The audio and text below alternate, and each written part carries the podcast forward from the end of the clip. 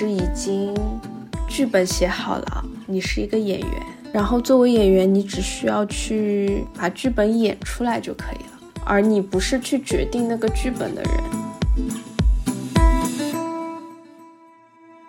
善良的人其实是不吃亏的，你不要表面觉得，哎呦，这件事情你亏了，其实很多事情不能与。说占便宜吃亏来，我觉得善良的人是不会吃亏的。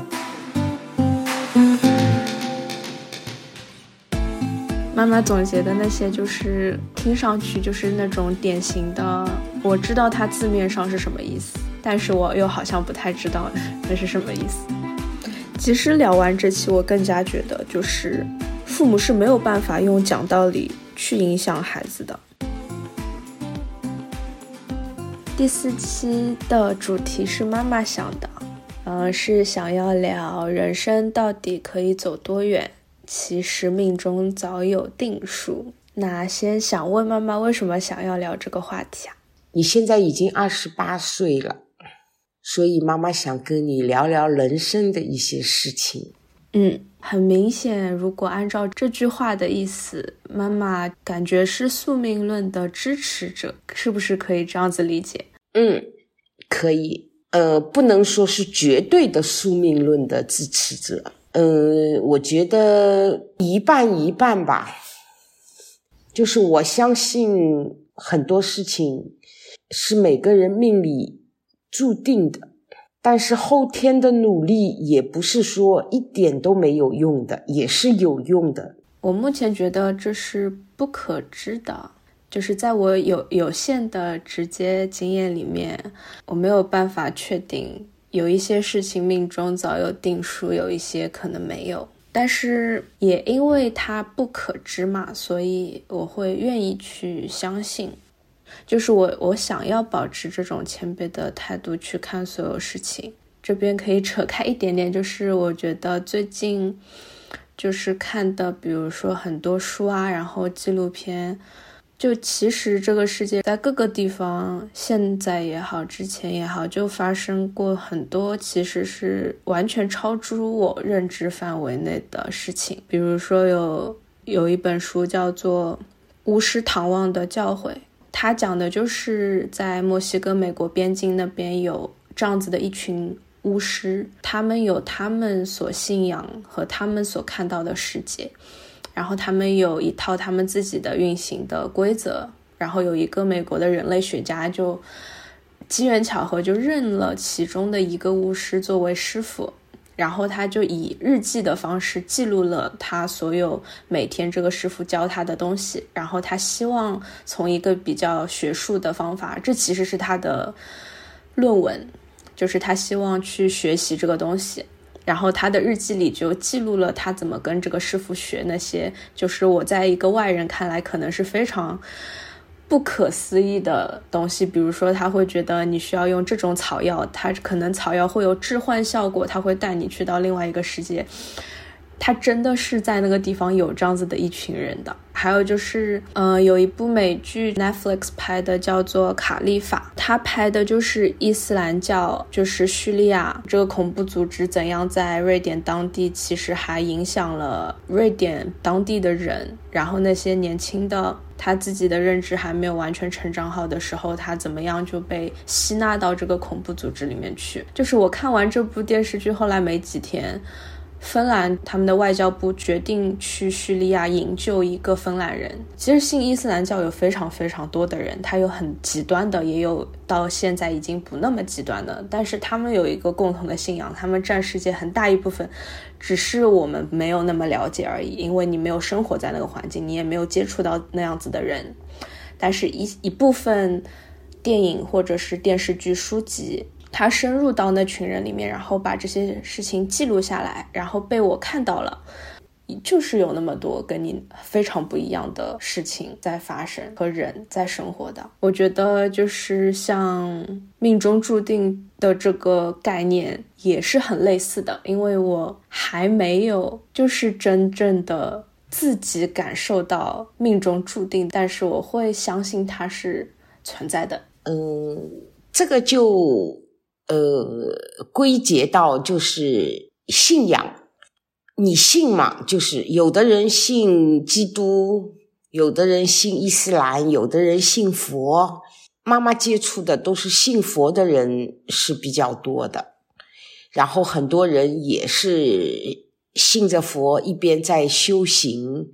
当然，修行的方式是各种各样的。我比较崇尚的是那种在生活中修行，好比说我原来不信这些的时候。因为每天要负责家里的三餐，所以我必须去菜市场买菜。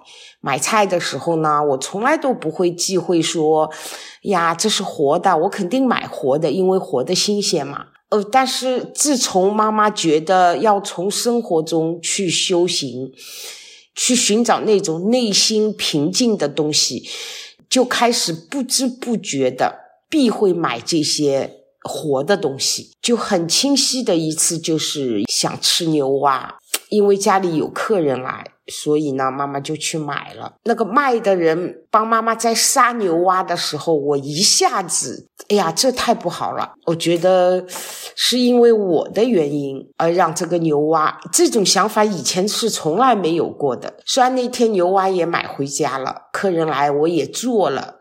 但是我自己一口就没吃，就从那一天开始，我就尽可能的避讳一些活鱼活虾，我就尽可能的买刚死下来的，而肉质还没有完全变成那种不好的情况下的那种状态，我会买这样的。这就是不知不觉带给我的那些东西，我觉得一下子让我。就是发生了很大的变化，我觉得这个就是命中注定的东西，因为我觉得我是个有佛缘的人，但是我也不是说天天会嗯上香念经，呃会吃素会怎么样，这些我都做不到，在我做不到的情况下，我都不会去做的。嗯，就是有一种不刻意去强求的。生命态度，嗯，对，不刻意去以一种什么形式，嗯，方法很多种，找我自己觉得最舒服的。那想问，妈妈有这样子相信命中注定的信念，你是不是从过去的不相信转变成现在的相信的？以前也不是说不相信，就是。就不不太去注意这些事情的啊，因为觉得这也是就是随着自己年龄的增长，然后随着经历的事经历的事情一点一点多了以后，就慢慢觉得这个事情好像好像是这么回事，而会特别留意一些这样的事情，所以慢慢慢慢的我就会越来越信，越来越信，就是这样。但是呢。我崇尚的一种就是不是盲目迷信，但是我本人是相信的，不是说人家说你要干嘛干嘛的，你初一十五要去烧香啊，你要干嘛的这些事我不经常做，但是我现在慢慢也会去寺庙里做义工。就一年最少去三次，就是这是你自己给自己的规定吗？一年做三次义工？呃，不是，这是就是呃，每次去寺庙烧香，妈妈都会吃了素斋回来，在中间的那一段时间里，妈妈都会去做义工。我说的三次固定的，都是观音娘娘的生日啊、出道日啊。成佛日这三次是妈妈现在在还能爬得动山的前提下，妈妈是答应帮他们去就插花，嗯，早晨很早就会去，然后把花买好了以后，有那个挑夫挑上山，然后妈妈就会醒花，然后就插花，弄好，一般到下午或者是晚上再回来，嗯。就是这个变成了你修行的一部分吗？没有，谈不上这是修行的行为。就是我觉得是朋友推荐我去的，因为他们都觉得妈妈擦的比他们好啊。然后去到那边，现在慢慢就变成了一种习惯了，自己也挺爱去的。因为妈妈身边也有这么一群，就是说佛缘很深的一帮人。虽然妈妈没有在其中跟他们一起做很多事情，但是多少也会受他们的影响。就大年初一去寺庙进香、礼佛，帮寺庙做一些事情，力所能及的，比如说烧火啊、切菜啊、洗菜啊这些，然后吃了素斋，下午回来，我觉得很安心。就这样的过大年初一，挺满足的，因为妈妈现在生活在山里，山里的人。都有这样的习惯，就是大年初一去寺庙过，所以我也是入乡随俗的跟着去了，现在也变成了我的一种习惯。嗯，那你相信更相信命中注定，也是从你搬去山里面之后吗？哦，那也没有，那很早了啊。之前妈妈有个朋友，然后呢，他结婚了很多年。八年还是九年，就一直没有怀孕，然后那件事在他的精神上已经造成了很大的伤害了。当时的社会根本就没有什么，大概是九四年、九五年的时候，就没有什么忧郁症的这种说法的。然后很很有意思的就是说，我们无意中认识了一个人。妈妈就推荐给他，我说你可以去算一下，就看看看看命里是怎么安排的。结果就那个算命先生就跟他说，今年是你最后的一次机会，如果今年没有，这辈子你就不会有孩子了。然后他算完了以后回来告诉妈妈的时候，妈妈就再帮他找了一个。有一个偏方，就是给他呃用，然后照着这个偏方，不到三个月她就怀孕了。那一件事其实当初对妈妈触动挺大的，因为我在想，那个算命先生说过了今年你就不会再有孩子了，但是恰巧就是今年，然后又让我遇到这么个人，然后我还正好把这个事情告诉别人。又通过别人有这么一个偏方，成就了他想要孩子的这么一个愿望，太多的巧合汇聚在一起，所以我觉得，就以前妈妈也有个朋友，就是说，他因为年龄很大了，四十多了，他一直没有结婚，我就跟他说，要不要去算一下，然后就介绍了一个人，他去算了。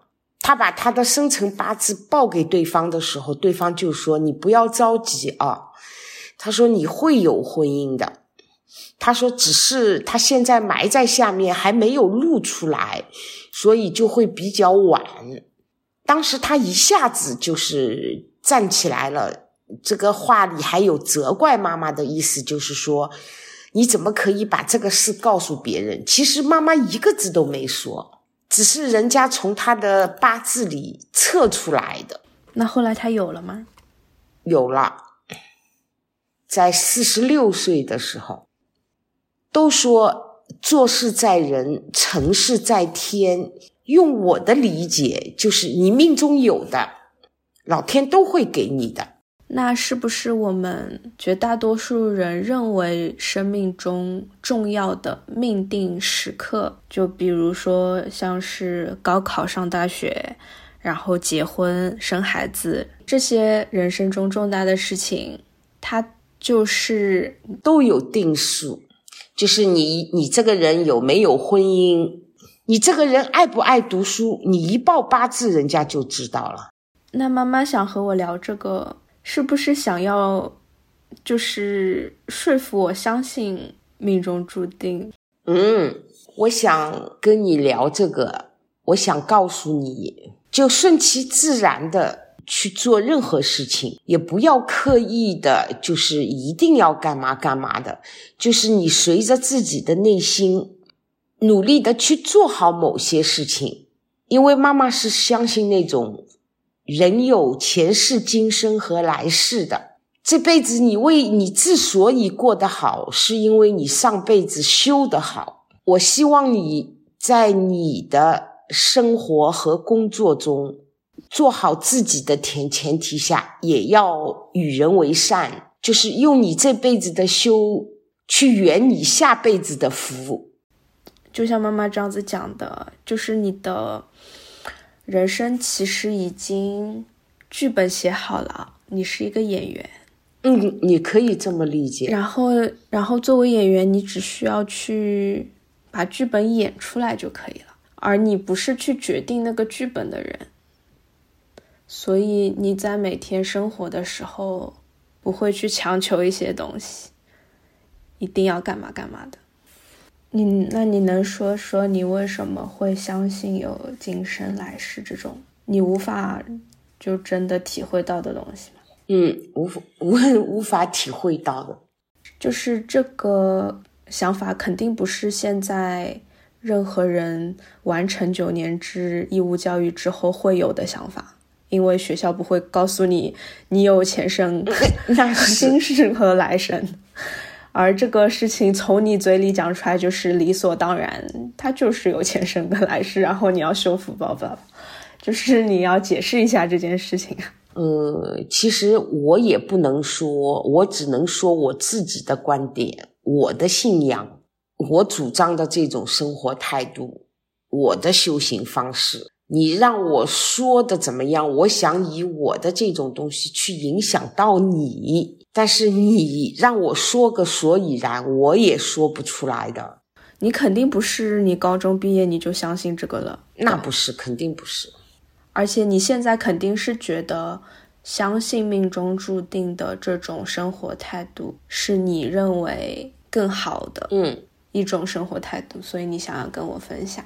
对，我想也能够在分享的同时影响到你。那为什么相信命中注定？我相信人生是有剧本的这件事，这样子的生活态度会比不相信我是有自由意志的，我可以决定我的命运的这样子的生活态度要更加好呢？你会更自律，就是说，很多时候你会有底线。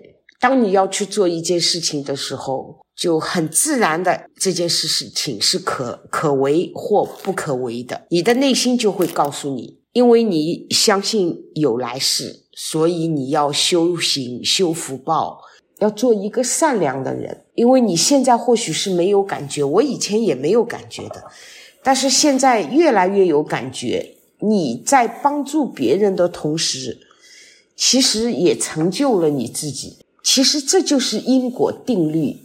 善良的人其实是不吃亏的。你不要表面觉得，哎呦，这件事情你亏了。其实很多事情不能以说占便宜吃亏来说这件事情的。我觉得善良的人是不会吃亏的。人生很多事情悟透了也就释然了。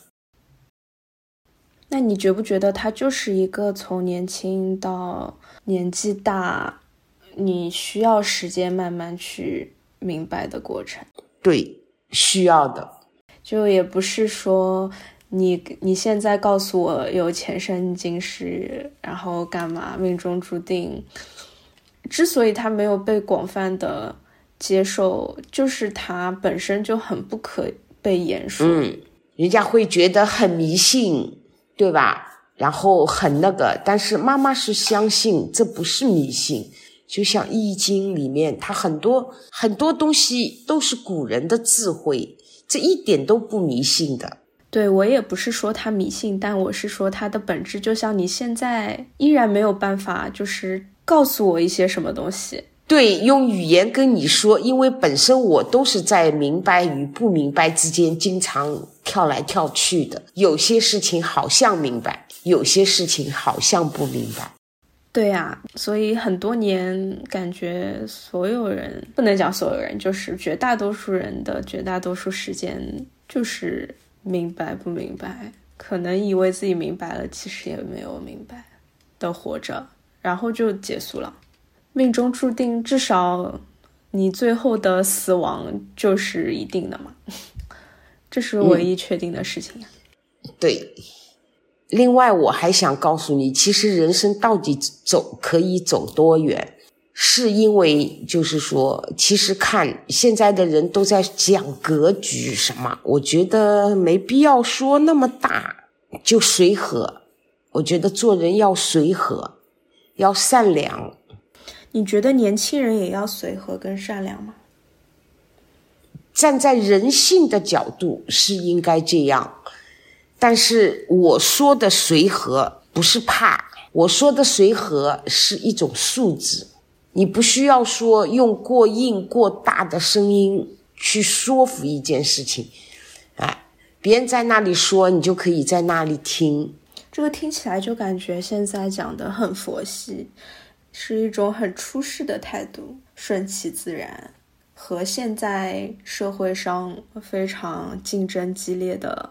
大环境就有点不匹配。对的，比如我最近也一直在想的问题就是，嗯，比如说现在大家所有就是绝大多数的时间都被手机占据，手机上也是大量的就是短视频各种 app 在占据你的注意力。而那些的背后，就是最聪明的程序员做的算法，想让你用最多的时间在各自的平台上面。我觉得你批判是第一步，你认识到了它问题在那边，但是接下来你就可以做很多事情了。那接下来做的那个事情就很不一样，你可以完全的逃避，你隔离你自己是一种方法。还有就是你就是完全去到他那个游戏里面，你按照他的游戏规则玩。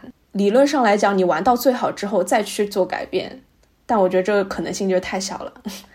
就是我只对我自己感兴趣的那些东西，我会付出相应的时间，也只是相应的，因为我现在的时间也不够用，到现在连抖音账号都没有的，因为这上面实在是太吵了，我觉得。慢慢的，我从身边的人也觉得抖音上面也有一些相对好的内容，但是我至今也没有去注册这个账号。你也在卖茶叶，就是有大量的人在抖音直播带货啊，那这就是现在最最最最流行的一个渠道。就是你，你作为一个卖茶叶的人，你为什么没有选择那边去卖你的茶叶？道理很简单，就是说。我的产品不适合在抖音上做这样的销售，因为首先，妈妈妈现在专攻的这些花时间去研究的这些茶叶，它本身是没有量的，不是什么大品牌下的工业化生产啊，什么不是这样的概念，只是说留存在。山上的一小片的那种没有人管理的那种野茶，就妈妈喜欢弄这样的茶。抖音上我所知道的这些价格，那是不可能的。呃，就是从我这边来理解的话，它的价格我连人我连人工费都不够的，因为所有的茶都是靠手工采摘的。我一个做茶叶的人，对于他们这个价格，我觉得是根本就不可思议的。当然，我也知道他们这他们这个茶是怎么来的是处于一种什么那个，我只是不方便在这里说，因为每个人对东就自己喜好的东西的追求不一样的，所以我不崇尚说，你说我一天卖多少多少份，没有，我一年才只有多少多少份的。因为我只是，这是我的一种兴趣，我只是把我找到的仅有的那一些东西推荐给我周边的朋友。你一下问我要多少多少量，我是没有的，我只是做精品中的精品。嗯，所以也就感觉就是因为你是这样子的人，也就决定了你不会去做会需要抖音作为渠道去卖的商品。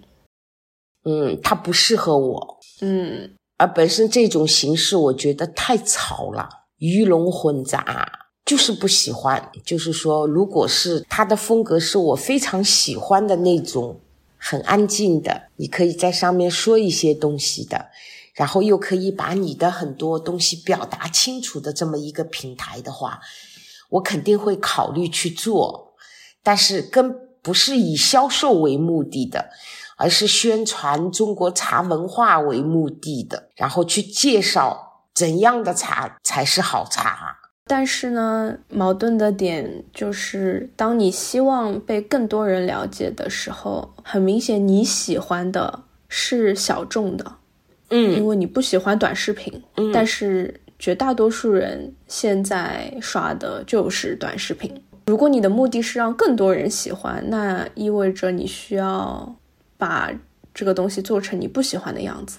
但在这种抉择当中，你好我选择不做。不太犹豫的就决定了，我就做我喜欢的。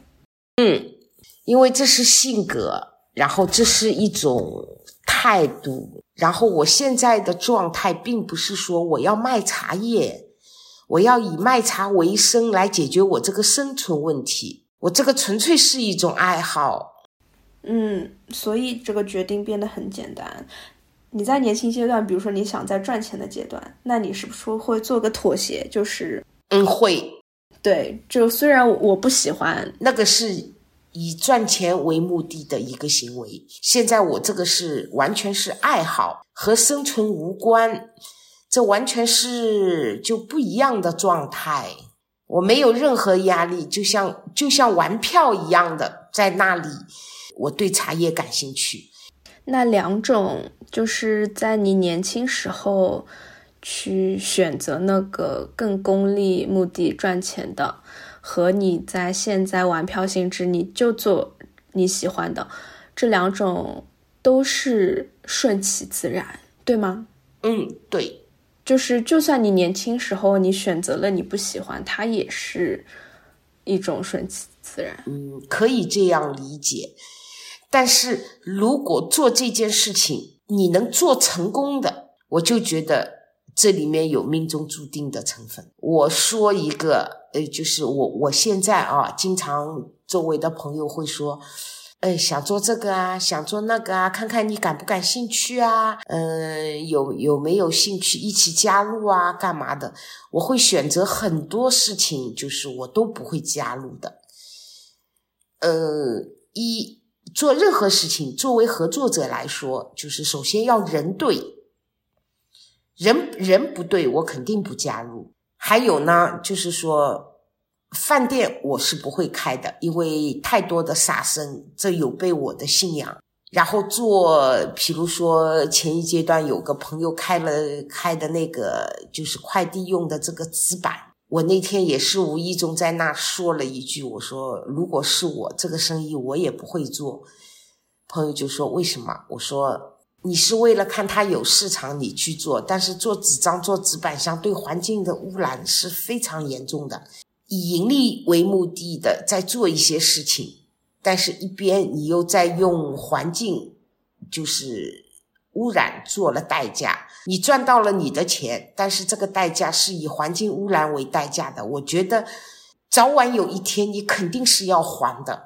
就我在这个山里生活的时候，我曾经听他们这里的人说过的，就是早期武夷山因为是蛇的王国啦，这里非常多的蛇，很多品种的蛇，早期就会有那些就是人去抓蛇泡酒，把蛇活的蛇泡在酒里，然后等到一定的时候就把这个蛇酒卖给别人，就是可以治什么病啊什么病，你听上去好像是说也是治病救人的，但是这些人没有一个下场是好的。这无意中又让我联想到，就是为什么下场不好，就是我觉得这也就是个因果，因为你动了不该动的东西。我以前曾经就听过这样一件事情，就是有一家人踏青经过寺庙，好像是杭州的灵隐寺吧，就路上有一尊尊的小佛，其中有一个佛是张着嘴的，那个人就随口吐痰，就把那个痰吐到那个佛的嘴里。之后，这个人就回家以后就莫名其妙的就开始生病了，也查不出什么病。他家人就是跑到那边去，再给这尊佛上香那个的时候，人还没回到家，那个人就已经死了。就类似这样的事情非常多的，你又从何解释呢？嗯，不能解释呀，就是超出认知了，已经不可说。但是你不要觉得妈妈是有过分迷信这种，其实真的不是。事情发生前面是不可知的，之后很多事情都可以解释了。那是因为你不管讲怎样的故事，只要那个故事说服了你自己，当然就都可以解释了。只是有的人把它套在了命中注定上，有的人用其他的故事，不同宗教的人用不同的神去把这个发生的事情给解释掉了。嗯，但是这不是故事，这是真人真事。这个是真人真事，但是你把它解释成这是因为因果报应。这个事情就是你相信的故事，嗯，可以这样理解。前面讲了那么多，他说到底，它还是一件就不太能够被讲的事情。但是妈妈想要告诉我，你是相信命中注定的。那么现在就是我可以暂时的决定相信，或者决定不相信。那如果我现在决定我相信命中注定，我可以想象到。它的好处是，既然我的人生是命定的，并且其他人的人生也是命定的，那这种情况下，我觉得就会有妈妈讲的这种，就是你会变得很随和，你的处事会变得很宽容，因为所有人都没有办法决定，嗯，他的父母是谁，他怎么样投胎过来，大家的人生都是都是已经命定了的，所以你不会过于的觉得别人怎么怎么样。我觉得这是一个可能很明显的，你相信命中注定就会有的一种处事态度，然后同时这样就会少了一种愤怒跟批判，因为你会觉得大家都没有选择，就是你会变得很虚无，你就有种虚无主义，就是反正大家都是命中注定的。嗯，不不不，但是我会就是说，虽然很多事情都是命中注定的。但是我要就是说做一个善良的人，我要在生活中修行，在修行的过程中，来修自己的福报，修自己这个运气。因为我相信，所以我我想求得我的好运的时候，我会规范我的行为准则，什么事是可为的，什么事是不可为的。对，这是清晰的。但我问的是，你这样子会少了一种愤怒，因为你觉得所有的事情它都是应该发生的，就是这样的，你就是非常佛系，你的生命是应该这样子发生的，别人的事情也应该是这样子发生的。对啊，我现在就这么理解啊，就是你这样子就会觉得愤怒跟批判是不重要的，生命中不应该有这两个东西。所以，比如说你现在是不是你就不生气了？如果你觉得大家都是命中注定的，你就不会有愤怒这种情绪。嗯，还没修到这个份上，就是我只是觉得有些东西是，既然是命中注定的，也不是我是我的能力所可以改变的。我想要改变，我只有说通过修行，我来改变一些我命中不好的东西。就是你首先第一步是需要去有这个情绪，他才会有那种冲动去想要改变一些事情，他才去他，然后他会有一些行动。你现在是二十七八岁，妈妈现在是五十多岁，就是我现在对很多事情我已经没有愤怒了，就是我没有办法。直截了当的回答你的一些东西，就是说，我没有这样的使命感。我现在可以做的，比如说，就拿现在妈妈的日常来说，就是我也在慢慢的影响我周边的做茶人，怎么样生态的、有机的，不追求产量，只追求品质的那种去做茶，保有它的原生态。影响一个是一个，影响一个是一个，但是不是以这种影响为自己，这是我的责任。我不这么认为，因为每个人的追求是不一样的。他们觉得国家卖出来的这些农药就是可以用的，既然国家在卖，就是没有伤害的。就农民很简单，你没有办法跟他去解释某些东西，把它解释的很清楚的。但是有些人他是会听你的。那妈妈在喝茶这件事情上有没有什么目标？或者说在生活上，就是你现在已经是一个退休状态。嗯，没有什么大目标，我只能说，我选择退休以后来武夷山在这里。能够从喝茶的兴趣到了解茶这么一个过程下来，也让我在退休的这些闲暇时光里面，有一件值得我去追求、值得我去做的一件这么有意义的事情，就非常满足。这是我来武夷山之前所没想到的，我也没想到我会对茶叶这么感兴趣。然后现在可以说是敬畏和热爱，嗯，你觉得这也是命中注定的吗？对，因为我真的上次在正好有个机会，我也问了一下，因为我知道我不可能拿它当一个百分百的生意来做，因为不存在这样的条件。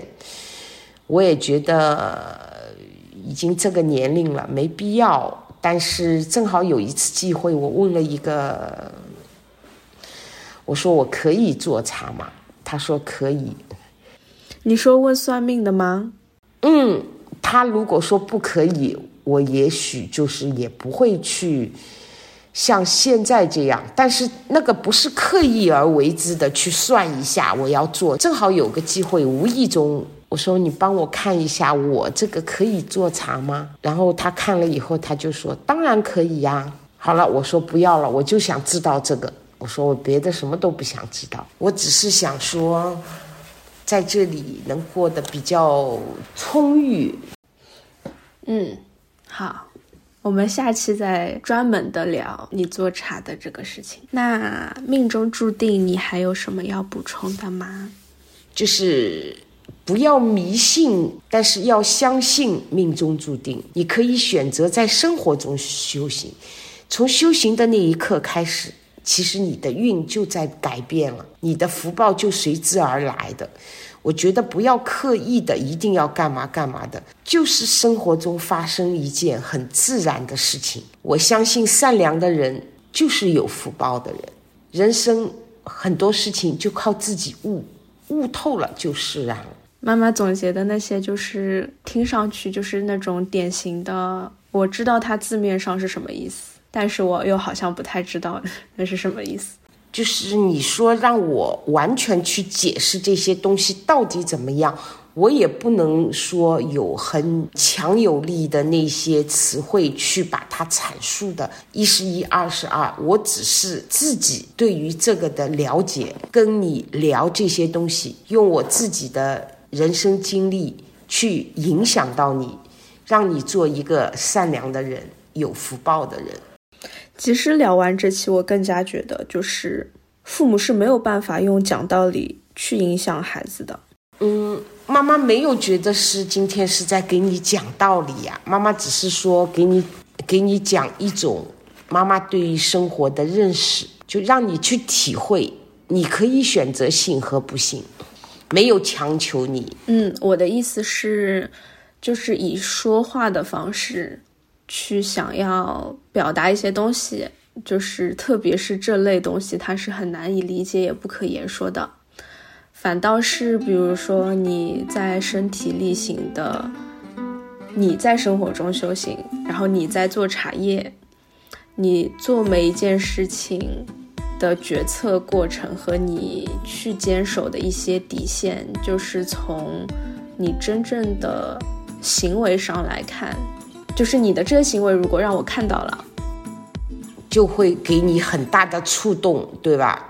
就更形象，我觉得会更理解一点。虽然是不太好聊的一期，但我觉得对我来讲收获还是挺大的。那这期就先聊到这里，谢谢收听。